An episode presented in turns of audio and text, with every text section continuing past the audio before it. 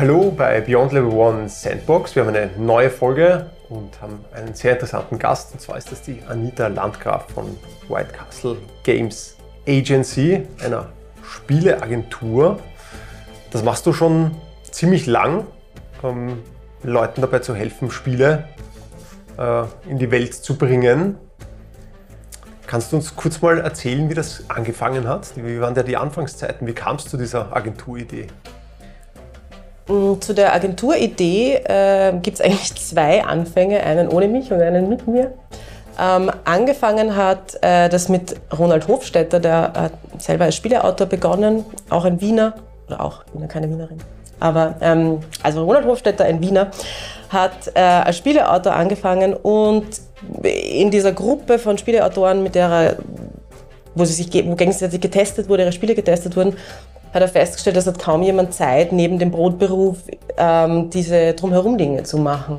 Weil du fangst ja in den seltensten Fällen an, als so morgen werde ich Spieleautor und dann lebe ich davon. Das ist ein bisschen eine riskante Sache.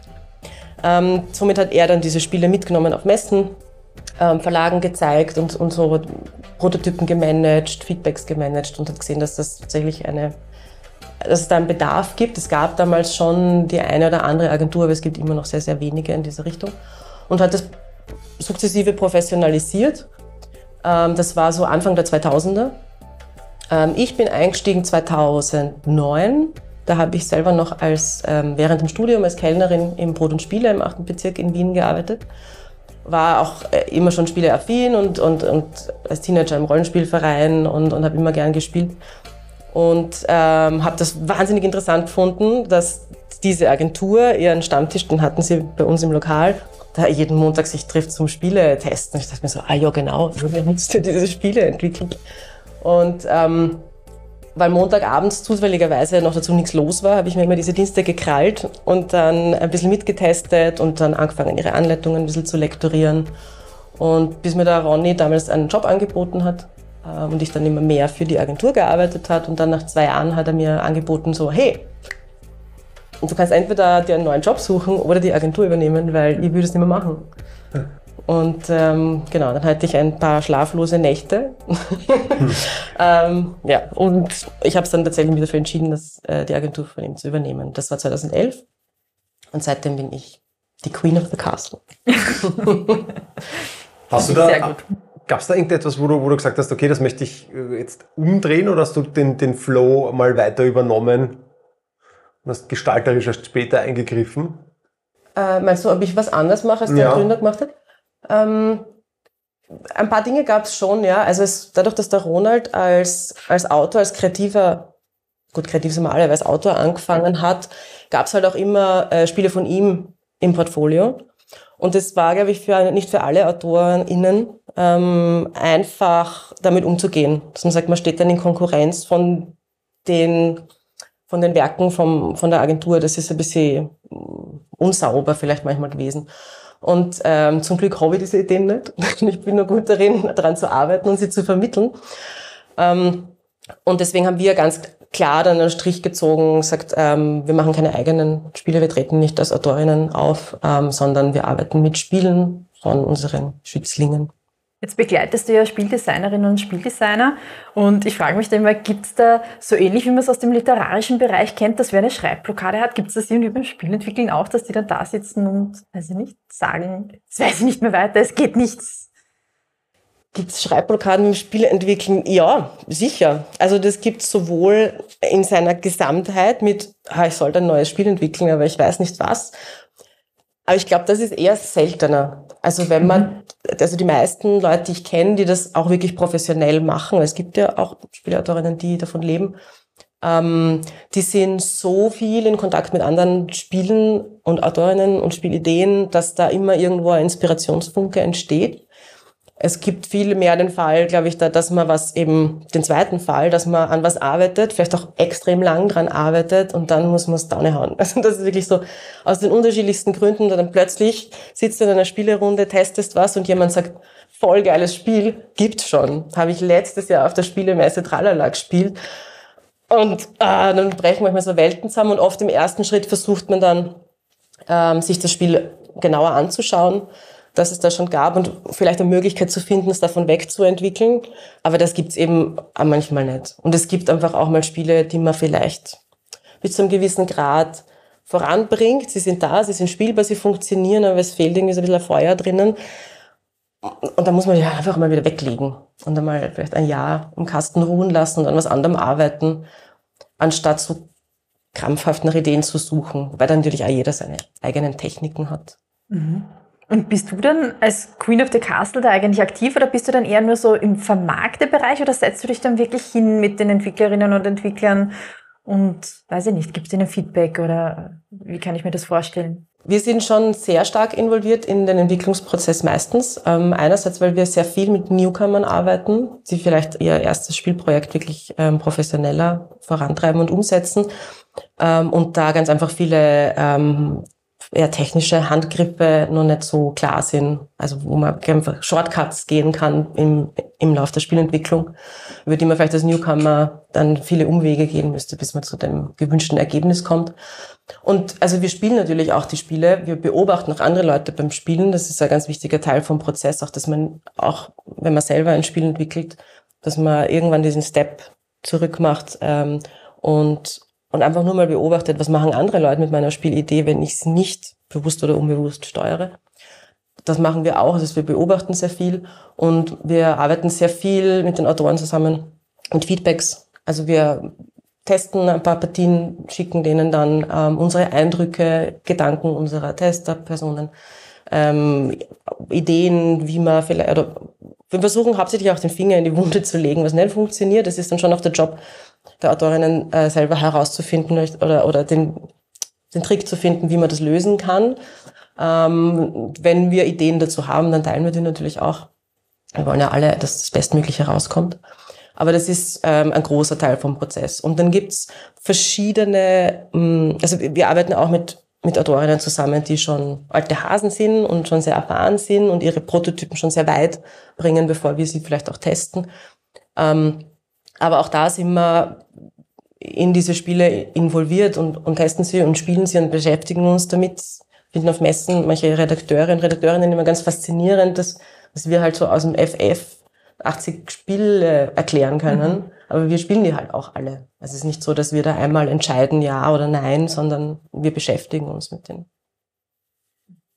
Ähm, die Spiele basieren ja alle irgendwie immer auf einem Kern, auf einer Kernidee, auf etwas, wo man sofort es packen kann und sagen kann, okay, darum geht's. Das machen wir bei uns jetzt auch. Und unser erstes, unser erstes Ding äh, in dem Ablauf ist das sogenannte Story Seed. Und das, was wir da jetzt tun, wir bitten dich um einen Eindruck, eine, eine kurze Beschreibung eines, eines Gefühls, eines Universums, eines, eines, ja, einer Umgebung, in der wir unsere Geschichte heute spielen wollen im Zuge dieses Interviews. Okay. Gibt es da irgendwas, was dir in den Kopf schießt? Ja, mir ist vorher schon was in den Kopf ja. geschossen. Sehr gut. Während unserem Vorgespräch, Edith. ich sehe einen Dschungel mit so Lianen und Bäumen, so ein bisschen wie so Kaschik oder so, diese, wo die Wookies wohnen. Irgendwie so ein, schon zivilisiert, aber Dschungel und grün. Also wir bewegen, ja, wir bewegen uns in einer, in einer fantastischen Welt, die entrückt ist von unserer Welt. Das ist ein Dschungel. Wo ist der? Das habe ich noch nicht so genau überlegt. Könnte das ein anderer Planet ja, sein? Ja, anderer Planet. Lass, nehmen wir einen ja. anderen Planeten. Mhm. Hast du, hast du irgendwann in deinem Leben schon größere äh, Reisen gemacht oder dich länger aufgehalten in, in äh, Zonen, die warm und dschungelig sind? Ich war in Australien bei meiner, meiner Schwägerin in Spee zu Besuch. Hast du die besucht im Zuge ja, Urlaubs? Genau. Also ja, die haben, also sie hat geheiratet und äh, ihre, sie ist, sie ist kompliziert. Sie ist aus Deutschland, eine Australierin geheiratet und mein Freund und ich sind ähm, nach Australien und haben dann natürlich da auch noch zwei Wochen mit dem Van Rundreisen angehängt und waren auch so zum Teil, wir sind da so abgefahren von der Straße, weil da ein Schild war, Jungle Trail. Haben uns da auf irgendeinen Parkplatz gestellt, sind durch den Dschungel. Ähm, ich immer mit so einem, ich, so ein, so ein, so ein Stab halt gehabt, um potenzielle Spinnweben zu beseitigen, weil ich mich urangeschissen habe von Spinnen in Australien. Aber ich habe keine grausliche Spinne gesehen, nur normal große. Äh, und dann waren da plötzlich so fette Lizards. Das war schon geil. Das Aber ist mein Die kann man dann mit Stangen wahrscheinlich schlecht abwehren. Ja, die wollen wir ja auch nicht. Die sind ja lieb. Wir mögen Lizards. Okay. Du nicht? Doch, ich mag Lizards total gern. Ich auch. Gibt es in unserem Dschungel auch Lizards, in dem wir spielen werden? Das ist eine gute Idee. Ja, Stark. ja, in allen Größen, Farben und Formen. Cool. Ja. Ich glaube, wir können gleich weitermachen. Schauen wir gleich weiter rein. Ja, würde ich auch sagen. Ähm, wir würden von dir jetzt um ein bisschen mehr Gefühl für diese Dschungelwelt, Dschungelplaneten, was auch immer zu bekommen, äh, noch ein bisschen einen, einen zeitlichen Rahmen dazu gerne hören. Das, was wir jetzt wollen, ist, das Ganze noch ein bisschen in einen Kontext zu bringen. Gibt es irgendeine Phase, vielleicht sogar historisch gesehen, in der sich unser Dschungel auf diesem Planeten befindet? Ähm, dringt dort gerade jemand ein oder ist der in einer unberührten Epoche? Wo wollen wir, wo wollen wir spielen? Ist es also auch ein bisschen eine Frage des Tech-Levels? Ja, ja, ohne weiteres, ja. Hm. Was auch immer das berühren soll. Ich meine, am lustigsten ist ja immer Steampunk, aber es passt wahrscheinlich nicht in den Dschungel rein, oder? Why not? Wie du möchtest, kann auch ein Steampunk-Dschungel Dschungel sein. Aber es ist eigentlich schade, dann wird der ganze Dschungel kaputt gesteamt. Vielleicht ist das ein schöner ja. Konflikt dann. Also wir haben eine, eine Ich weiß es, ich weiß es, ich weiß Ja? es. Die Erleuchtung. Okay, kennst du Root? Nein. Wenn, eines meiner Lieblingsbrettspiele, Root. In. Root ist es so, oh, ich hab, darf ich diese Story klauen? Für unsere zwei Oh, Sicher, oh, wer- du hast ja das Also Original auf, genannt. Im Wald. Da rulen, also da, ähm, im Wald, da herrschen die Vögel. Schon immer. Ja, das ist so eine monarchische Gesellschaft, so total hierarchisch auch angeordnet. Und alle Tiere des Waldes müssen sich ihnen unterwerfen. Und, und wenn ich die spiele, mache ich mal. Das ist ihr Sound. Und plötzlich kommen aber die Katzen. Und die Katzen bringen wirtschaftlichen Fortschritt und Kapitalismus und Sägewerke und Maschinen und so. Und da, das sind natürlich jetzt Konkurrenz und die fighten sich jetzt aus, wer den Wald in Zukunft beherrscht. Was jetzt allerdings für die ganzen anderen Waldbewohner, die Haseln und die Füchse und die Mäuse, eine Chance ist, endlich eine Rebellion anzuzetteln und sich äh, von dem Joch der Vögel zu befreien. Das könnte man einfach mit Lizards machen. Sehr spannend. Also wir stecken Okay. praktisch mitten in der Dschungelrevolution. Kann man das so festlegen? Ja, Mit den Vögeln und den Katzen und allem, was da sonst noch kreucht und fleucht. Magst du uns da vielleicht noch gleich ein bisschen, wenn wir da jetzt hineinzoomen würden, um noch ein bisschen mehr Gefühl dafür zu bekommen, eine Szene, eine Szenerie beschreiben, so wie mit einem Kameraschwenk? Ist noch nicht die Szene, die wir dann spielen werden, sondern einfach nur, damit man, wo befinden wir uns genau in diesem, in diesem Kampf miteinander oder in diesem, in diesem Ringen um Vorherrschaft oder was auch immer es ist, Rebellion. Mhm. Mm, Vielleicht so eine Erlichtung, so ein bisschen wie so eine von diesen Szenen aus Herr der Ringe, wo die Orks gerade Bäume schlägern, nur da sind es halt Katzen. Mit so kleinen Sägen. So. genau.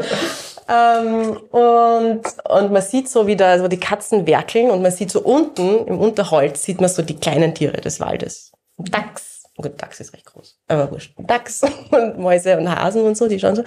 Und oben sieht man dann aber so, wenn man das kann man schwenken, so, oben sieht man dann so im Schatten diese Vögel sitzen, die offensichtlich irgendwie, also sie haben was Majestätisches und sehr Kritisches und schauen darunter, aber sie greifen nur nicht an. So. Ja. Ja. Ich hab's, ich hab's vorm Auge. Ich habe es auch vom Auge. ja, das wird spannend. Hast du Haustiere? Mhm. Nie, nie gehabt, nie gewollt?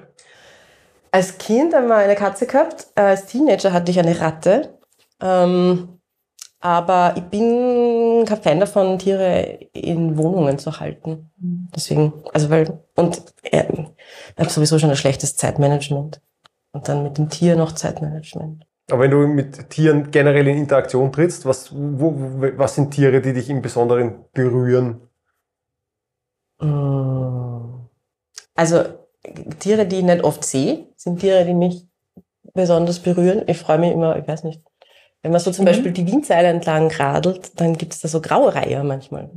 Glaube ich zumindest, dass das graue Reiher sind. Mhm. Das finde ich zum Beispiel bleibend, weil die sieht man nicht so oft. Das kann ich gut nachvollziehen. Die finde ich auch extrem schön. Äh, Geckos und Eidechsen und sowas im Urlaub. Sieht man bei uns an. So. Du hast gesagt, da gibt es jetzt vielleicht auch ein bisschen eine Rebellion oder sowas in die Richtung. Bist du eigentlich jemand, der, würdest du dich als rebellisch bezeichnen oder hast du rebelliert irgendwann gegen irgendwas?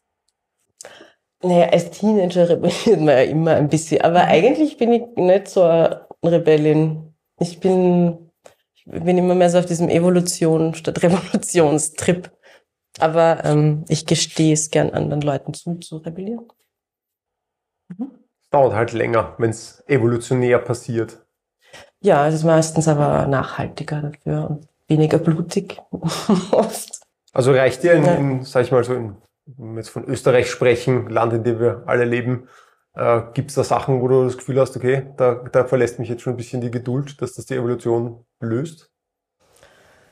Also ich würde nie, ähm, ich würde nie, äh, ich, ich möchte nicht das demokratische System in Frage stellen, auch wenn es, äh, auch wenn ähm, mitunter Parteien rauskommen, die ich nicht unterstütze an der Macht. Also da finde ich es mir wichtiger, dass, dass das Gesamtkonzept Demokratie erhalten bleibt und man darauf schaut, dass das nicht erodiert, dass das nicht gefährdet wird, durch wer immer an der Regierung ist. Aber deswegen würde ich nicht gleich das ganze System über den Haufen wollen und sagen, ihr seid schlecht für uns, selbst wenn sie schlecht für uns sind, ihr seid schlecht für uns, deswegen nutze ich jetzt andere Mittel, wäre jetzt nicht mein Weg, wenn ich das beeinflussen könnte. Aber Ja. deswegen im Spiel mache ich sowas dafür sehr gern. Wieder eine richtig orge Hacke ins Kreuz hauen. Ich auch. Ja, dann schauen, wir, Wir sollten mal was spielen miteinander. das sollten wir. dann schauen wir uns doch gleich an, was du uns für einen Charakter hier jetzt erschaffen wirst oder wir mit dir erschaffen werden. Wir machen das mit einer Mechanik, die aus dem Impro-Theater kommt, Betty Plum. Wo wir abwechselnd verschiedene Eigenschaften, also nur ganz kurz, es können einzelne Wörter oder ein ganz kurzer Satz sein, äh, zu dem Charakter dazu immerhin weiter hinzufügen. Und weiß nicht, vielleicht magst du gleich einmal anfangen mit dem ersten, was dir zu deinem Charakter, den du nachher spielen wirst, einfällt. Vielleicht noch ganz kurz. Du wirfst mal irgendwas rein. Wir machen das sozusagen im V-förmigen Ping-Pong. Es wird dann jeweils die Olli oder ich wieder was erwidern und den Ball wieder zu dir spielen. Und ist auch völlig in Ordnung, wenn du das Gefühl hast, jetzt ist ein Charakter entstanden, den kann ich greifen, den will ich spielen. Das ist es. Dann brechen wir das Spiel bei diesem Punkt ab und haben es dann somit. Ist es wichtig, dass es mit einem Namen anfängt, so wie bei Wie du möchtest, du kannst auch warten, bis der Name dann irgendwann auftaucht für dich. Kann auch mal was anderes sein. Okay. Große Augen. Ja, dann nehme ich doch gleich so einen Lizard. Wie nennt man das? So ein, so ein sowas wie Han Solo umhat, so ein Waffengürtel, Werkzeuggürtelteil-Ding. Ein Werkzeug, Ja. gut, okay. Mm, Ich sage eine klimpernde Kette aus lauter rostigen Flaschenverschlüssen. Oh, du bist so ein Endzeit-Dingsy. Okay, geil. Ähm, oh, Federschmuck am Kopf. Politisches Statement. Yes, aha, das stimmt. Ich hätte gern irgendein geheimes Zeichen, entweder ein Gegenstand, ich habe es noch nicht genau vor Augen, irgendetwas, wo man sich quasi, dass man sich zeigt, man weiß, man gehört da dazu. Mhm. Oh, die gute Idee. Äh, was könnte es sein? Aha, das ist jetzt auch wieder sehr arg, aber vielleicht so, ein, so eine Vogelkralle. Also wie Mhm. so, so Hasenkrallen als Talisman, aber so von Vögeln. Ja? Umgehängt. Na, den kann, darfst du nicht offen tragen, finde ich. Das ist geheim Zeichen. Hm, ja, Also im stimmt. Basecamp vielleicht schon. Ja. ähm, ein, ein ledernes, an diesem Gurt hängendes, offenes Sackerl mit irgendetwas, was man sich dazwischen immer wieder einwerfen kann. Das ist gut. Oder man braucht gar nicht reingreifen. Die lange Zunge. Oh, noch besser. Ähm, okay, okay, ich habe einen Namen. Sie heißt Cora. Ist Cora für dich schon rund, so wie sie ist? Spiel, spielbar oder? Ich weiß noch nicht so genau, wie sie so drauf ist. Vielleicht habt ihr Ideen, was sie so für ein Charakter ist. Was hältst du von so ein bisschen grantig? So jemand, der so ein bisschen, Aha. jetzt kein Wutbürger, aber so ein bisschen so So ein, wienerisch. ein bisschen ein, Gerechter Kranz. Ja, ja.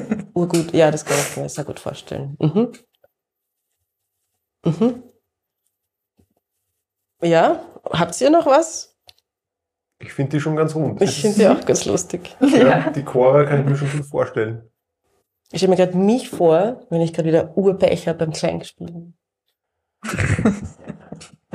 mit Federschmuck. genau. genau. Und der Zunge, die in den, in den Vorrat, ins Vorratssackerl schnellt. Das finde ich immer das Beste. Das immer auf ein T-Shirt trikot. Ähm, was mich interessieren würde, äh, bei deiner Arbeit äh, in der Agentur bei White Castle, ist es auf irgendeine Art und Weise so, das machst du ja jetzt schon lange, es sind Zyklen zu erkennen? Ist es so, dass man das Gefühl hat, irgendwie kommen alle paar Jahre neue Leute, die glauben, sie haben den Stein der Weisen gefunden, mit Ideen, die man schon gesehen hat, schon, schon gesehen hat und schon gesehen hat? Gibt's, äh, gibt's sowas zu erkennen? Es gibt ähm, aus meiner Sicht, also ich habe immer nur meinen Einblick, ähm, ständig Leute, die neu dazukommen und einfach aufgrund dessen, weil sie vielleicht noch nicht so viel gesehen haben, glauben, dass sie den Stein der Weisen gefunden haben oder irgendwas Neues erfunden haben, was es eh schon lang gibt. Ähm, manchmal finde ich es ein bisschen erstaunlich, dass man ähm, so überzeugt von etwas ist, ohne vorher zu checken, was, was gibt es eigentlich schon. Ja, ähm, auf der anderen Seite ähm, ist es auch nicht, nicht ganz verwunderlich, weil wenn man sich noch nicht so damit auseinandergesetzt hat und gar nicht so einen Einblick hat in die Branche, man kommt ja vielleicht nicht so auf die Idee, aha, da gibt's ja schon eine ganze Branche, die sich damit befasst. Ähm, und, und, und wenn man diese Connections nicht hat, dann, dann, ja, dann muss man halt mit dem arbeiten, was man, was man kennt und wo man Einblick hat. Und ähm, deswegen finde ich das auch nicht so ganz verwerflich. Meine, so Trendwellen gibt's natürlich auch. Ähm, oft einmal, wenn irgendwas Neues, wirklich Innovatives ähm, auf den Markt kommt, äh, dann inspiriert das halt oft auch andere Leute.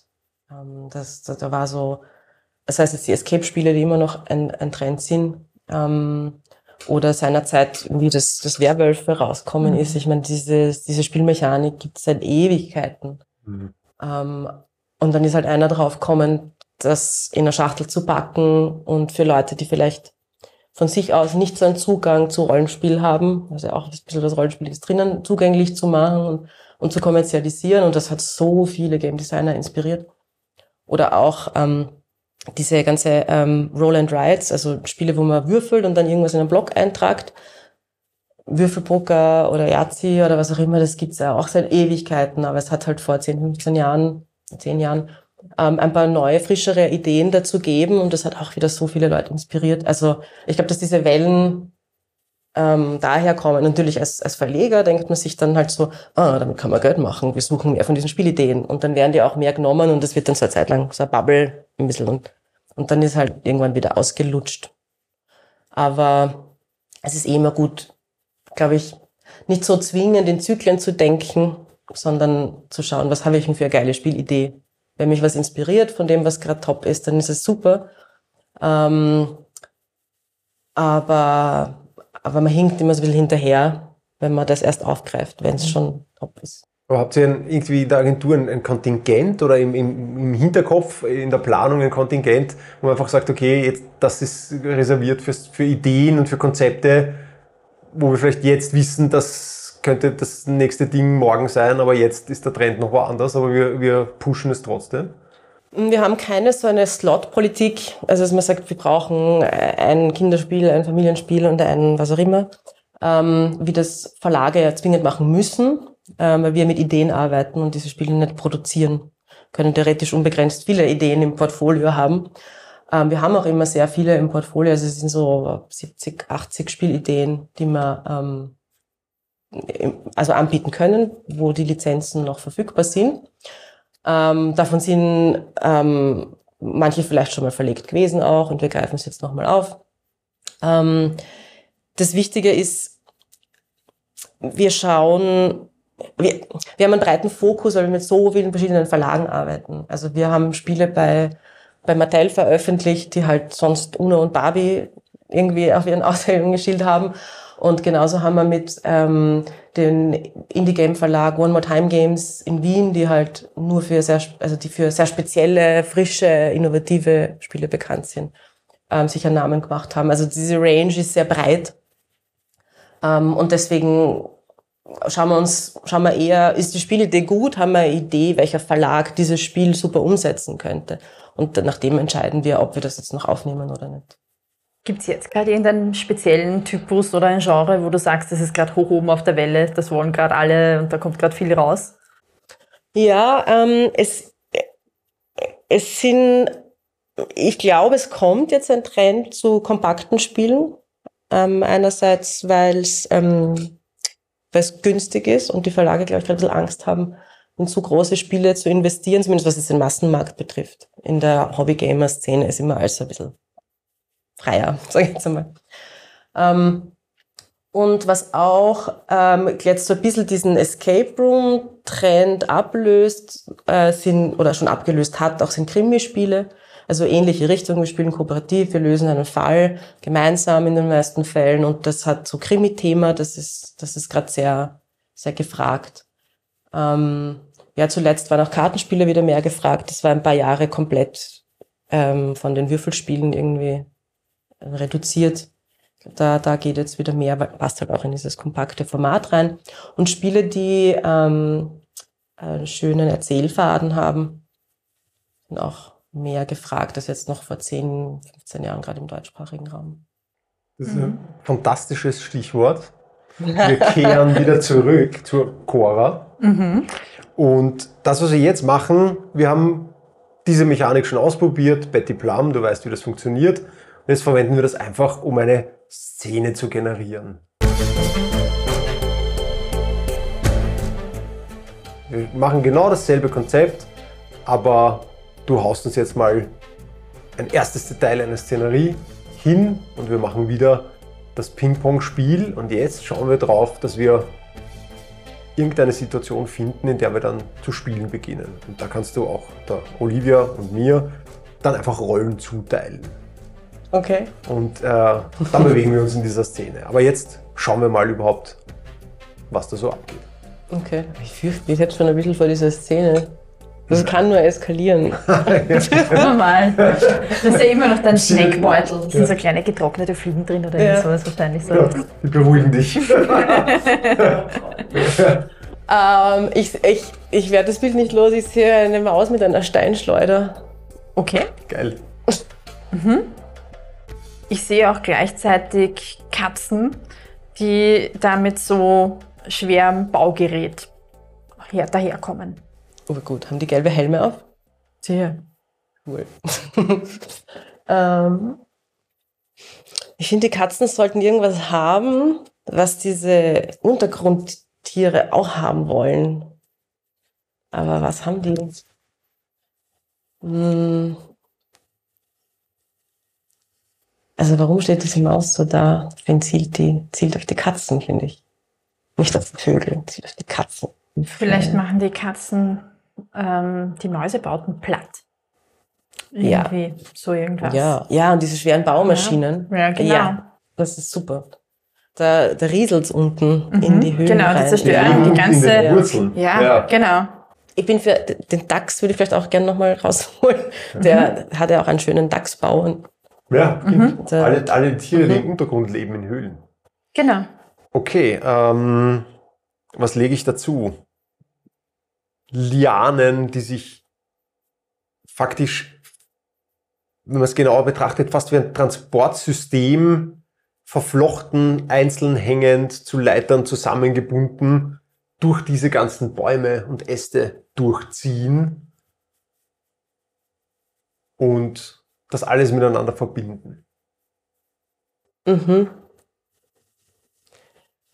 Da ist ein Vogel mit einer Fackel, einer Mini-Fackel, die an sein, wie hält ein Vogel Fackel? Der hat sein, sein Gerät, sein Gurt und da steckt eine Ein Fackelhalter Fackel. meinst du? Ein Fackelhalter.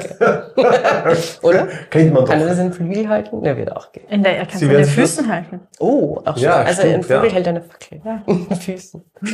Hast du dich gerade freiwillig gemeldet, diesen Vogel zu spielen? Das ist sehr symbolträchtig.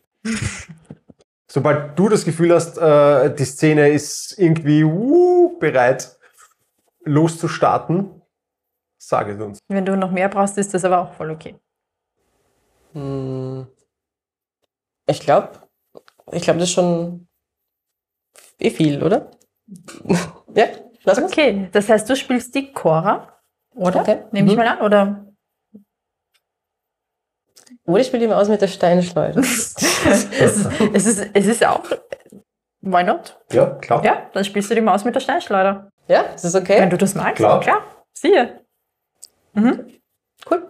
Ähm, wenn du die Maus mit der Steinschleuder spielst, dann kannst du entweder der Olli und mir Szene, äh, äh, der Olli und mir äh, Charaktere zuteilen, die wir spielen. Äh, was sich aber auch schon als praktisch äh, herausgestellt hat, ist, dass entweder die Olli oder ich die Zeit spielen. Also irgendein Element in dieser Szene, das uns einfach schon zeitlich eingrenzt. Man hat nicht ewig Zeit, irgendetwas passiert, irgendetwas rückt zu, bis die Szene beendet werden muss. Gut, du hast ja vorher die Cora noch erschaffen. Äh, soll die Cora ein Protagonist in dieser Geschichte sein oder ein Antagonist? Ist das nicht so eine Frage der Perspektive? Ja, möglicherweise. Ähm, also, wen mögen wir? Oder, äh, hier, ich bin mir nicht sicher, ob ich die Frage richtig beantworten kann. Naja, äh, wenn die Cora ein Protagonist ist, dann wird sie vielleicht mit dir gemeinsam ähnliche Dinge tun, gefühlt. Und wenn sie ein Antagonist ist, wird sie dagegen Also Lass- stehen. gegen den Rest, Seite. ja. Lass, es Ja. mich, lass es mich anders fragen, wenn du kurz die Augen schließt, mit deinen grau behaarten Pfötchen deine Steinschleuder spannst und Mhm. die Cora vor deine Zielausrichtung gerät. Fühlt sich das gut oder schlecht an? Dann ist sie im Weg. Dann ist sie im Weg, um jemand anderen abzuschießen. Ja, genau. Okay, dann, dann ist sie wohl die Protagonistin, die auf unserer oder eurer Seite steht. Mhm. Okay. Ähm, dann würde ich sagen, ich übernehme die Zeit. Okay. Ihr steht auf, einem, auf einer Plattform, auf einem, in einer Astgabel von einem Baum. Wo seht ihr euch? Seid ihr ganz oben oder seid ihr irgendwo mittendrin? Mittendrin, sonst sieht man nichts, wenn man ganz oben ist. Das Okay. Ja, dann. Dann, dann irgendwo mit Geäst und Blättern umgeben. Und wie wenn der ganze Grund schon mal wackeln würde von diesem schweren Baugerät und ein, ein hartes Krachen von einem größeren Baum, der gerade umgeknickt wird. Halt. Hat die Maus einen Namen? Mm, der ist geheim. Wir kennen die Maus nicht. Ihr kennt die Maus nicht. Nur ich kennen- kenne die Maus. Sie ist neu. Okay. Wie, wie hält mir eine Steinstadt zu? Was machst du da? Was tust du da? Wir sind mitten in einer Aktion. Aber diese Katze war gemein zu meinen 95 Geschwistern. Ich muss sie rächen. Aber Nur- Was? wir stehen ja bereit zum Angriff und du, du bist du für uns oder gegen uns? Ich bin gegen die Katze. Und will nur die Katze. Ein, Wir auch. ein nächster Baum fällt um, es wackelt alles.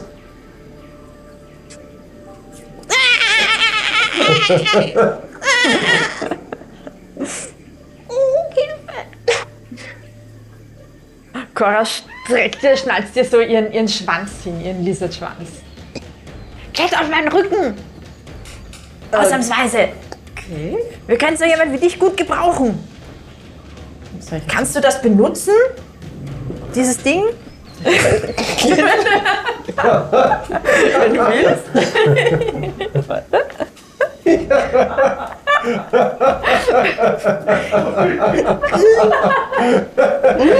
Was ist das da? Darf ich das probieren? Nein! Bist du wahnsinnig? Das schneidet Cello mit der Zunge so rein. Nein! Als ihr euren Blick nach vorne richtet, seht ihr eines dieser schweren Baugeräte. Aber die Katze, die dahinter sitzt, deutet jetzt anderen in eure Richtung und dreht das ganze Baugerät, den ganzen Bagger mit der Schaufel genau auf euch. Aber sie ist noch weit weg, 50 Meter circa. Aber sie beginnt loszufahren. Es dröhnt. Siehst du den da vorne? Das ist der fette Hugo. Ja? Hat der auch was mit meinen Geschwistern gemacht? Ja, der macht, der macht da alles kaputt, wenn du jetzt nicht was tust. Kannst du, glaubst du, du kannst, kannst du dem da auf die Nase schießen? Oh, nein, jetzt habe ich meinen Stein fallen lassen. Der fette Hugo legt einen Gang zu. Darf ich eine von... Ich muss jetzt eins von Essenssachen nehmen. Oh, Entschuldigung. Cora fragt sich, was sie sich da eingebrockt hat. Der In eine Hugo. kleine freche Maus. Der fette Hugo kriegt offensichtlich so seitlich aufs Gesicht den ersten Treffer ab, aber er schüttelt sich ab und schreit nochmal fauchend, schreiend den anderen Katzenpiloten, der anderen Bagger noch was zu und gibt nochmal mehr Gas. 30 nochmal, Meter. nochmal, mach nochmal. Nein, ich fürchte mich jetzt. Wir müssen weg. Nein, nein, nein, nein, nein, nein, wir gehen jetzt nicht weg. Wir bleiben jetzt hier. Da nimm noch eine Fliege und dann geht's schon. Los, nochmal. Das ist eine Fliege? Die ist ganz schön hart für eine Fliege. Äh, ich meine Käse, Käse natürlich, Käsefliege. Ich, da ist was im Weg. Kannst du diese Liane mit deiner Zunge auf die Seite schieben? glaubst du denn eigentlich, du Mäuschen? Ja, aber diesen Weg. Die Liane muss weg. Links und rechts fahren jetzt weitere Bagger auf eure Okay. Position zu. Es wird knapp 20 Meter. Cora run- runzelt ihre Lin äh, Lizardstirn und schießt halt einmal mit der Zunge so raus, so weg mit den Lianen. Aber es sind zu viele. Ich kann sie nicht. Mach schon! Der Hugo faucht. Okay, 15 ich habe eine Idee. Ich habe eine Idee. Siehst du diesen Vogel da drüben? Mit dem Fackelhaltergerät. Schnapp dir mit deiner Zunge die Fackel und wirf sie auf die Katzenbaumaschinen. Katzen hassen Feuer. 10 Meter. Cora rollt die Zunge wieder ein und versucht das tatsächlich und schnellt einmal hinauf mit der Zunge. Schafft nicht ganz, diese Fackel zu erwischen. Ich muss springen. Ich muss. Halt dich ordentlich fest. Aber nicht an meinem Federschmuck. Das ist aber schön. Der Bagger trifft euren Baum und ihr merkt, wie eure ganze Welt beginnt krachend sich nach bereit, hinten zu kippen. springt schnell mit der Zunge und erwischt wirklich diese Fackel. Ja! Damit beenden wir jetzt diese Szene. Ihr hängt an dieser Liane und springt von dem umknickenden Baum weg.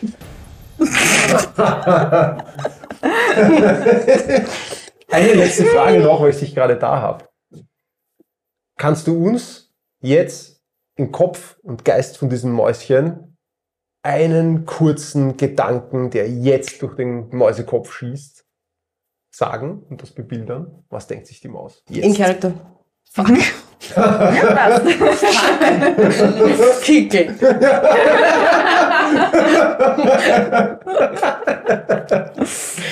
Okay, wir, wir, wir möchtest du hier bleiben?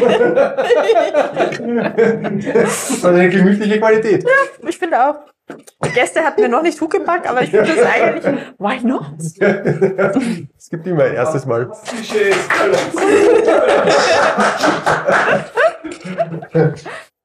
Du hast vorher schon erzählt, dass du in einem Rollenspielverein warst. Wo war das, wenn ich fragen darf? In Wien? Äh, ich war in Graz, In Graz. bei den grinsenden Greifen, hießen die damals. Was, was war da so dein, dein Heimsystem? Ich habe immer D&D gespielt, aber da war, das war recht breit. Ähm, mein Bruder leitet äh, auch immer wieder äh, Warhammer 40k und so. Da hatte ich einmal, glaube ich, auch so einen, einen NPC-Gastauftritt, wenn ich mich recht erinnere. Aber die haben auch Vampire Laber gab's dort und, und also alle möglichen Systeme. Aber ich war immer dem Fantasy mehr zugeneigt und war immer bei D&D. Und wenn es jetzt wirklich um Regeln geht, du hast natürlich von Berufswegen schon viel mit Spielregeln zu tun. Ähm, kann jetzt nur von mir selbst sprechen. Hart viele Regeln sind für mich bei Rollenspielen immer eher ein Abtörner. Hast du schon Erfahrungen gesammelt mit Systemen, die wirklich ganz offen sind? Würde ich jetzt fast mal schon sagen, weg vom Rollenspiel hin zum Erzählspiel? Ähm, ich habe äh, wegen meinem Bruder, der überhaupt der grandiose, ähm, mein Lehrmeister war in, in allen diesen ganzen Spiele-Metier, äh, ähm, der äh, interessiert sich sehr für so kurze, knackige Systeme, die man dann irgendwie so für entweder for free oder halt für 5, 15 Euro PDFs downloaden kann. Und der hat mir einmal gezeigt, äh, 44, A Game of Automated Fear. Das war auch sehr szenisch. Das fand ich ein ziemlich cooles System. Es gab dann schon auch so ein Würfelsystem, ähm, basierend, ob du mehr Power hast, eine Szene fertig zu erzählen als jemand anders. Ähm, aber, aber das war, das war schon cool. Wir haben das nur zweimal gespielt, aber das fand ich interessant.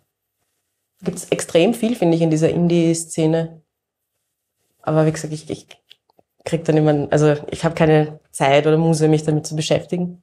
Aber ich finde es schön, wenn mir jemand anders sowas mhm. vorschlägt. Spielst du aktuell in einer Rollenspielrunde? Ich spiele seit ewig nicht mehr in einer Rollenspielrunde, aber es hauptsächlich, also einerseits den Grund hat, dass ich ähm, schon so viel Spiele, also Brettspiele spiele, dass ich da schwer Zeit habe. Ähm, und andererseits äh, hasse ich es, wenn meine Charaktere sterben. Und ich fürchte mich so davor, dass ich sie nur erschaffe. Und dann liegen sie in einer Lade. Sozusagen in, in, in ihrer Unsterblichkeit gefangen. Mhm, genau. So ja, allein schon mal ein Setting fast. Ja. Ja. Jetzt hast du ja eigentlich mit der, mit der kleinen Maus äh, einen irgendwie doch total kämpferischen Charakter gespielt. Ist das auch was, äh, was von dir, von, von der echten Anita durchkommt? Bist du jemand, der so, wenn, wenn da was nicht passt, der aufsteht und sagt, so nicht, jetzt kommt meine Steinschleuder? ähm, ich ich versuche, wenn, wenn ich was fundiert kritisieren kann oder sagt, da, ähm, da sehe ich Grund, ähm, und dazu ähm, auch aufzustehen und für was einzustehen und zu kämpfen dann schon. Aber ähm, ich find, fand es jetzt so retrospektiv total witzig, weil ähm, ich schon mich drin sehe, dass ich halt gern auf den Schultern von Riesen stehe und es total zu mir passt, dass ich von hinter deinem Rücken aus agiert habe. Mhm. Das ist lustig. Ja, also das finde ich, ähm, bin gern ähm, mit anderen Menschen. Bin kein Einzelkämpfer. Also ich mhm. würde mich nicht trauen, glaube ich, allein für irgendwas zu kämpfen. Wie groß ist euer Team in der Agentur? Wir sind drei Leute fix, ähm, weil nur einer davon Vollzeit ist und ich halt. Äh, und wir haben ein Team an Freelance-SpieletesterInnen äh, ähm, und auch immer wieder mal Leute einen Grafikjob machen und so. Und natürlich unsere Autoren haben wir ein paar Dutzend, mit denen wir manchmal regelmäßiger, manchmal unregelmäßiger zusammenarbeiten. Ähm, hast Bock nochmal einzusteigen in unsere Dschungel-Story. Was, es geht noch weiter? Ja, wir müssen noch, wir müssen noch wissen, was jetzt weiter passiert mit oh, Cora und der Maus. Ich, ich fürchte mich davor, was da noch weiter passiert. Cora und die Maus. Cora und die Maus. Ja, wow, ja. ja es, es, es ist ja. stark. Ähm, das, was wir jetzt tun, ist, wir suchen uns jetzt noch eine, ein bisschen eine Abschlussszene. Also irgendetwas, wo du uns mal den Input gibst, wo siehst du vielleicht diese beiden, wo siehst du die Maus oder Cora und die Maus, wo siehst du die jetzt, was, was passiert jetzt? Das kann direkt im Anschluss sein, das kann auch äh, Jahre danach liegen. Gib uns einen ersten kleinen Hint, wo sich die abschließende Szene für heute abspielen soll. Und mhm. die Olivia und ich werden das ein bisschen unter, unterspicken mit Zusatzinfos. Ich würde sagen, die Cora nimmt mich mit, weil ich ja da, ich bin da ganz alleine, ne? äh, in, ihren, in ihre sonnenbeschienene Steinmauer, wo sie mit anderen Einzelgänger-Lisis wohnt. Oder? Wir sind ergibt Sinn. Also direkt danach. Also wir müssen ja jetzt weg. Weil wir haben Wir ja können auch eine Kampf Zeit irgendwie verstreichen verloren. lassen, wenn du willst, wenn du sagst, da ist schon ein, ein Zeitsprung drin. Wie du es lieber magst. Aber es ja. Gleich Sinn, direkt oder? danach. Ja. Mhm. Das heißt, äh, wir sind in einer Art Unterkunft. Wo, Ja. wo ist die Cora zu Hause? Das ist die geheime Widerstandsbewegung, Mhm. ist das. In der sonnenbeschienenen Steinmauer. Also so richtig ein, ein Headquarter. Ja, geil. Mit dem DAX-Boss. Ja, der DAX-Boss. Du hast den Dachs nicht vergessen. Natürlich nicht. Der DAX spinnt dort die Fä äh, zieht dort an den Fäden und, und vergibt Missionen und Ja. ist das Brain. Ja. Das heißt, kann man davon ausgehen, dass es in, der, in dieser Steinmauer auch, auch fett wurdelt. Es sind viele Agentinnen und Agenten des, des Widerstands Auch andere unterwegs. Tiere. Mhm. Vielleicht gibt es so, so absurd kleine so Devices, so wie so Minicomputer oder so. so dass so, so, dass so bunte Lichter überall sind. Weil es ist ja sonst finster in so einer Steinmauer oder so. Offene Verkabelung. Ja, irgendwie sowas. Das ist halt immer gefährlich, wenn sie angenagt wird, aber müssen wir halt aufpassen. Das ist auch eine große Gefahr, die von den Katzen ausgeht, dass sie ein Kabel annagen wollen. Genau. Und wo sind wir da in der Steinmauer? Sind, mit wem bist du dort? Cora, Cora, ich kenne. Cora. Auf jeden Fall. Seid ihr beide? Ja, und wahrscheinlich einige andere noch, die dann vielleicht auftreten. Mhm. Ist das für dich eher was, wo du sagst, das wird jetzt eine, eine, eine lichte Szene oder eher eine dunkle Szene? Also sprich etwas, was vielleicht gut verläuft für die kleine Maus und Cora oder etwas, das vielleicht doch einen Na, dunkleren Ausgang Und hat? vielleicht, ne, die letzte Szene ist ja schon eher unerfolgreich ausgegangen. Vielleicht so ein Hoffnungsschimmer zumindest. Dass es jetzt nicht mehr allein ist oder so. Dann, ihr sitzt in irgendeiner, in irgendeinem Raum, einem abgetrennten Möglichkeit zu zweit äh, sich niederzulassen. Und ein schäbiger, zusammengeflickter Vorhang wird kurz aufgezogen. Und es schaut so ein, so ein, so ein Flughund, so ein Nagetier, so ein Flughund, der aber so ein bisschen größer ist als du, aber der hat so auf der einen Seite ist der ganze Kopf, das ganze Fell ist praktisch runtergebrannt, da sieht man nur Haut, der schaut ziemlich arg aus. Und wenn man aber die, die Hand davor halten würde, wäre die andere Seite total süßer Flughund, aber ähm, das sind halt nur 50 Prozent. Und der schaut halt rein und sch- schaut auf die Cora und sagt, äh, die, die Pisser hauen ab, nicht schlecht. Und dann schaut er auf dich und mustert dich mal. Isst du diese halbe Frucht noch, die du in der Hand hältst? Ich bin sehr hungrig. Er nimmt die Frucht mal in die Hand oder in seine Pfoten und wiegt die so. Und dann schaut er dich an und nickt und macht so einen Kopfnicker zu ihr. Die ist wirklich fähig. Ja, wirklich fähig. Wirft er dir das hin? Dem fetten Hugo hat sie ins Auge geschossen. Und dann greift er nochmal seitlich rein und wirft dir noch eine zweite Frucht zu. Danke, wer dem- seid ihr eigentlich? Wer dem Hugo eins auf die Birne gibt, ist mein Freund. Gut gemacht, Mäuschen. Und dann macht er den Vorhang wieder zu und Wow, was war das für ein Tier? Das ist einer von unseren wirklich wichtigen Leuten. Das schaut sehr gefährlich aus. Ja, aber der macht gute Aufklärungsflüge. Der sagt uns, wo wir zuschlagen müssen. Ohne den wäre ich nie rechtzeitig dort gewesen heute. Ich habe noch nie ein Tier gekannt, das fliegen kann, weil wir uns vor den Vögeln immer verstecken. Das kann ich, das kann ich gut verstehen. Aber Aber, der Essen- ist in Ordnung. Essen nicht alle Tiere, die Flügel haben, Tiere, die keine Flügel haben? Ist das so? Vielleicht. Immerhin isst er gute Früchte. Und was macht ihr hier? Wir versuchen, was gegen die Katzen zu tun. Ja, das ist eine gute Idee. leises, aufgeregtes ähm, Gemurmel macht sich breit hinter dem Vorhang, aber ihr könnt nicht sehen, was los ist im Hauptquartier. Ich glaube, wir werden sehr bald Instruktionen für eine neue Mission bekommen. Ich weiß nicht, ob es dir aufgefallen ist, aber die Katzen sind irgendwie, die, da ist irgendwas Gröberes im Busch. Noch viel schlimmer als sonst. Weiß nicht, kommst du viel herum? Hast du viel gesehen? An verschiedenen Stellen hier im Dschungel sind sie und, und, und sie machen den Boden platt und sie schneiden Bäume um. Irgendwas, ich weiß nicht, was sie vorhaben. Ich weiß es nicht.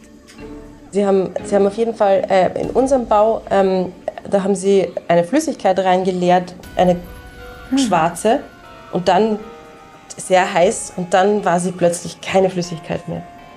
Und, der ganze, und ich bin gerade noch rechtzeitig rausgekommen, aber meine Geschwister. Coras Zunge schnellt nervös hervor, so.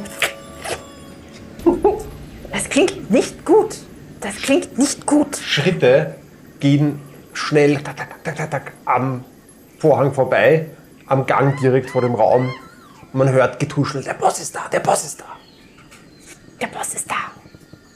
Wirst du bei uns mitmachen? Darf ich bei eurer Bande dabei sein? Bande, wir sind eine Organisation. Okay, wenn es hier so viel Essen gibt, gern. Ja, Ja? ich finde, du hast dich nicht schlecht gemacht mit dem Schießen. Holt mir Cora her, hört man draußen. Du kommst mit, los. Das klingt aber nicht nett. Rauf auf meinen Rücken wieder. Okay.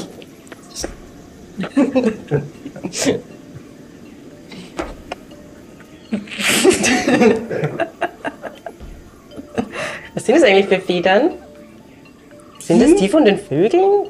Mhm. Wow. Sind die alle runtergefallen? Nein, Ihr kommt nicht raus, von selbst. ihr kommt raus, streift den Vorhang zur Seite, kommt auf diesen Gang und kommt eigentlich schon in den Hauptraum des Hauptquartiers, wo diese Mauer eine größere Höhle gebildet hat. Durch Löcher und Fensterchen dringen noch diese Sonnenstrahlen ein bisschen hinein. Und dort sitzt auf einem größeren Sessel ein dicker, alter Dachs. Du merkst, dass Cora anscheinend tatsächlich, obwohl sie doch eigentlich ja recht cool war, auch in dieser ganzen Situation, jetzt doch irgendwie nervös ist. Die Zunge schnellt immer wieder so in den Beutel hinein und sie manchmal da irgendwie so. Ich, ich weiß gar nicht, was der jetzt eigentlich will von mir. Beruhig dich, Hier, Cora. du bist mit dabei. Wow, ein Dachs.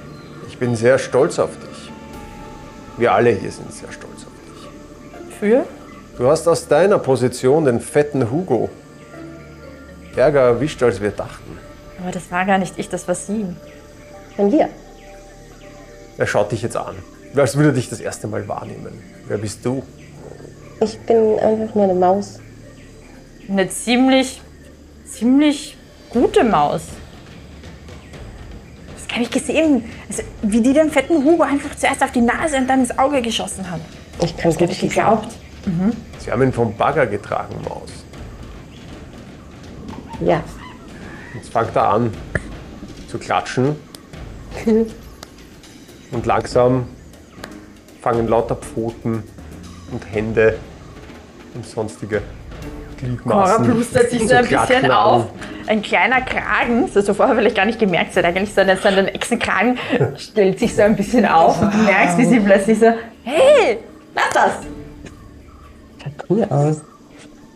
Das bedeutet, du bist bei uns dabei. Ihr beide. Klar ist sie dabei. Klar ist sie dabei.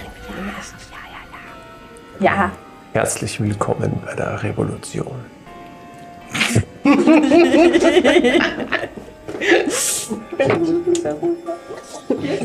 Danke.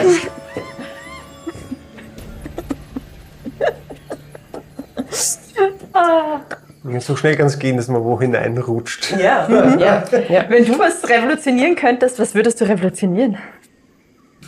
Du als Oh, wow. Anita. Das ist eine große Frage. Ähm,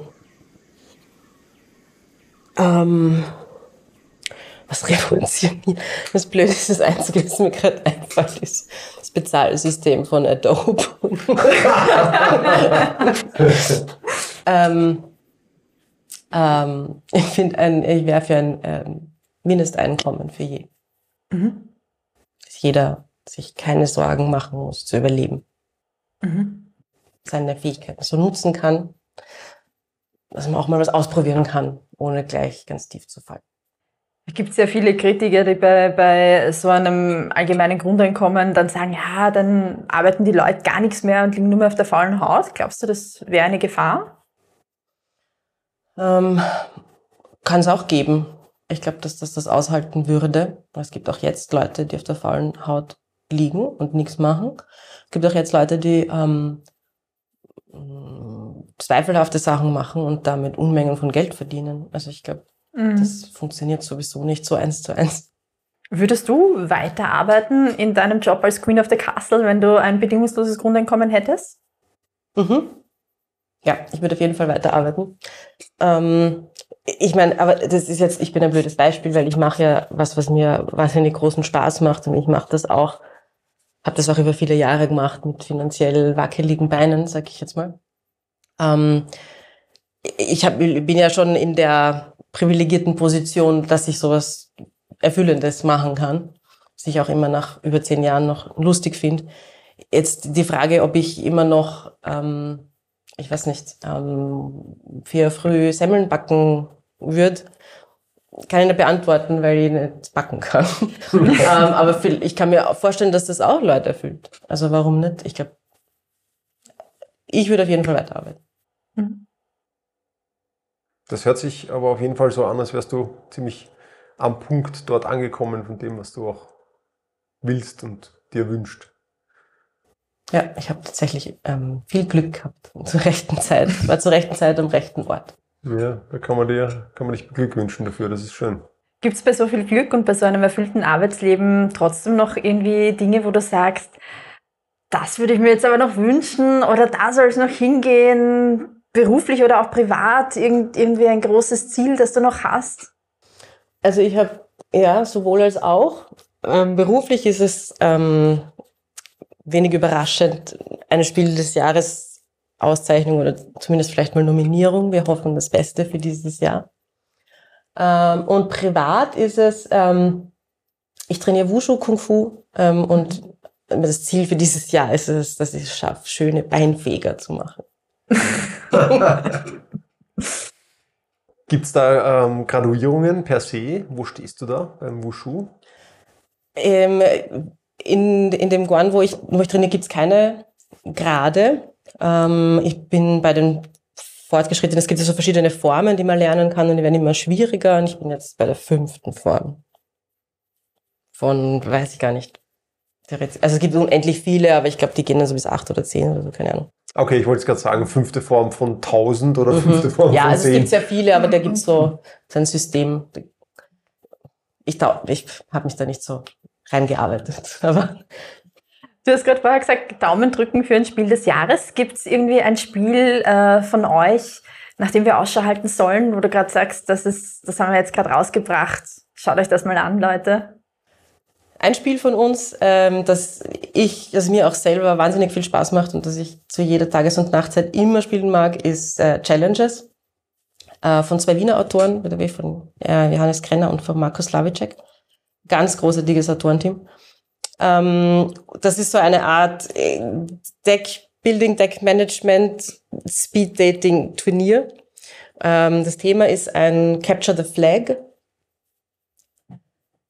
Jetzt habe ich M gesagt, fällt mir gerade auf. Fällt mir zum ersten Mal auf. Das Thema ist ein Capture the Flag Turnier, für das man sich eine Mannschaft zusammenbastelt aus Karten, die möglichst super Energie, Synergieeffekte ähm, miteinander haben. Und man tritt dann allerdings in Duellen gegeneinander an, die super random sind. Du mischt dann deinen Deck und deckst einfach nur Karte um Karte auf in der Reihenfolge, in der sie kommt. Es gibt dann schon noch so Feinheiten, wie man das manipulieren kann. Aber es hat einen sehr großen Zufallsfaktor und ist wirklich eigentlich ein Partyspiel für Nerds, sage ich mal. Das hat jetzt auch in Frankreich schon den ähm, Astor Initié, das ist der französische Kennerspielpreis, gewonnen. Und wir hoffen, dass die deutsche Spiel des Jahres Jury das auch honorieren wird. Bisher haben die meisten Jurymitglieder sehr wohlwollend drüber gesprochen. Aber es gibt wie immer einfach auch eine super Konkurrenz, ganz, ganz tolle andere Spiele, die im Jahrgang rauskommen und deswegen kann man es nie wissen. Es klingt auf jeden Fall spannend. Ähm, wir werden es ausprobieren. Ich finde, es klingt sehr cool, nämlich. Und wir drücken natürlich euch die Daumen, dass es klappt. Wird sicher spannend, ob ihr Spiel des Jahres werdet oder nicht. Wir würden jetzt ganz gern auch noch einen ganz kurzen, spannenden Abschluss machen. Und zwar hätten wir gerne von dir noch, ähm, kannst du ruhig ein bisschen Zeit nehmen, darüber nachzudenken, eine ganz kurz, ganz, ganz kurze Szene, wo wir nicht mehr spielen, sondern so eine Art Cliffhanger.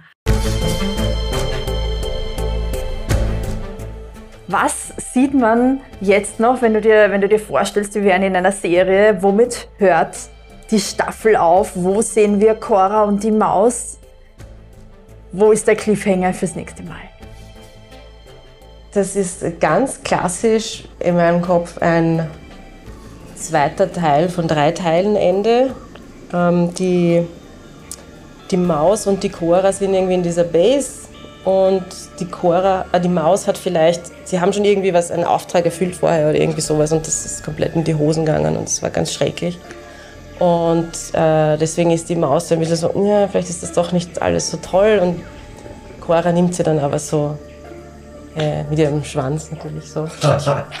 ähm, gibt ihr zum ersten Mal freiwillig eine von ihren Fliegenleckereien und sagt, "Ah, du musst halt noch viel lernen. Oh. Sehr Anita. schön, ja. Äh, genauso abwechslungsreich wie das, was du zu erzählen hast und das, was du tust, äh, war auch unser heutiges Interview und das, was wir gespielt haben. Hat mir wahnsinnig viel Spaß gemacht. Und ich sage auf jeden Fall vielen herzlichen Dank fürs Kommen. Es war uns eine große Freude, dich da zu haben. Ja, ich hatte noch nie einen Gast Huckepack. Ich finde super. Hat viel Spaß gemacht, wirklich viel Spaß gemacht mit dir. Dankeschön fürs Dasein. Danke für die Einladung, es war super lustig.